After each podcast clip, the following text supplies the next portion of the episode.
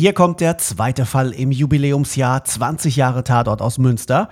Hauptkommissar Thiel und Professor Börne geraten ins Visier des Verfassungsschutzes. Das geht natürlich gar nicht. Fufis ist das Film und Fernsehen in Serie, der Podcast von FilmTV mit dem Tatort Check. Präsentiert wie immer von unserem Sponsor NewsAdo, die neue News-App für euer Handy. Checkt einfach mal newsado.com.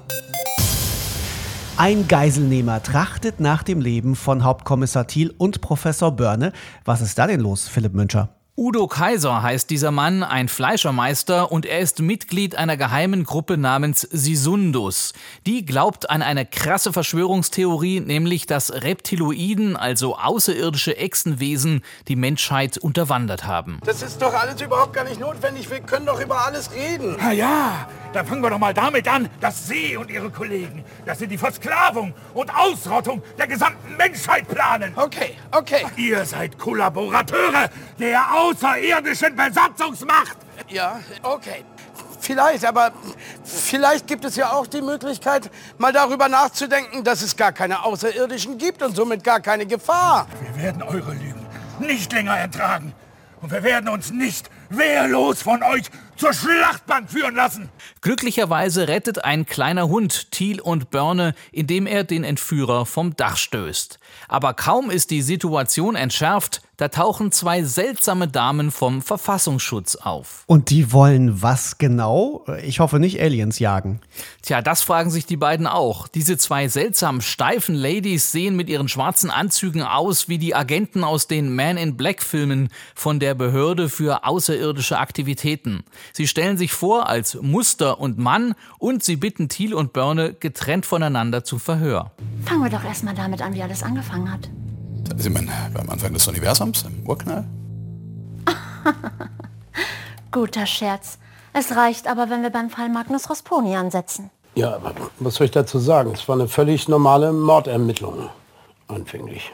Hat sich Börne anders als üblich benommen, als er Ihnen von all dem erzählt hat? Nein, er war genauso arrogant und schnöselig wie immer. Und aber auch so übergriffig wie immer. Börner hat mal wieder auf eigene Faust ermittelt. Er wollte den Kollegen Thiel wohl wieder mal übertrumpfen und zeigen, was für ein famoser Kerl er ist. Bei seinem Alleingang aber, als er sich in die Geheimgruppe Sisundus einschleichen will, geht einiges schief. Alter Verwalter. Also man ist ja von Thiel und Börne einiges gewohnt, aber so absurd war es selten. Oh ja, so skurril war es selten, auch in Münster. Aus einer ganz normalen Mordermittlung wird ein irrwitziger Fall, den die Münster-Fans sicher zum Niederknien komisch finden werden. Bei allen anderen aber, befürchte ich, wird ein großes Fragezeichen über den Köpfen erscheinen. Meinen die das wirklich ernst?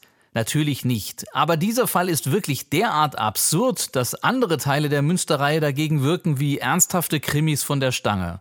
Der Hintergrund des Falls ist aber leider ein ernster, denn Menschen, die an absurde Verschwörungen glauben, Aluhüte tragen oder Angst vor Chemtrails haben, die gibt es ja tatsächlich nicht zu knapp. Hier werden sie ganz schön aufs Korn genommen. Was meinen Sie, Barne?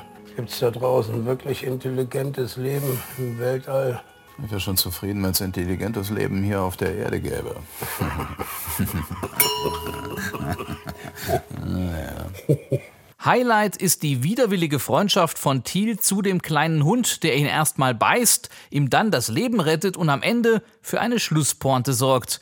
Tja, vielleicht liegt die Wahrheit ja doch irgendwo da draußen, wie es bei Akte X immer so schön heißt. Natürlich tut sie das, man muss sie nur finden. Der neue Tatort heißt Propheteus und er läuft wie immer am Sonntag um 20.15 Uhr im ersten oder schaut ihn einfach in der ARD Mediathek.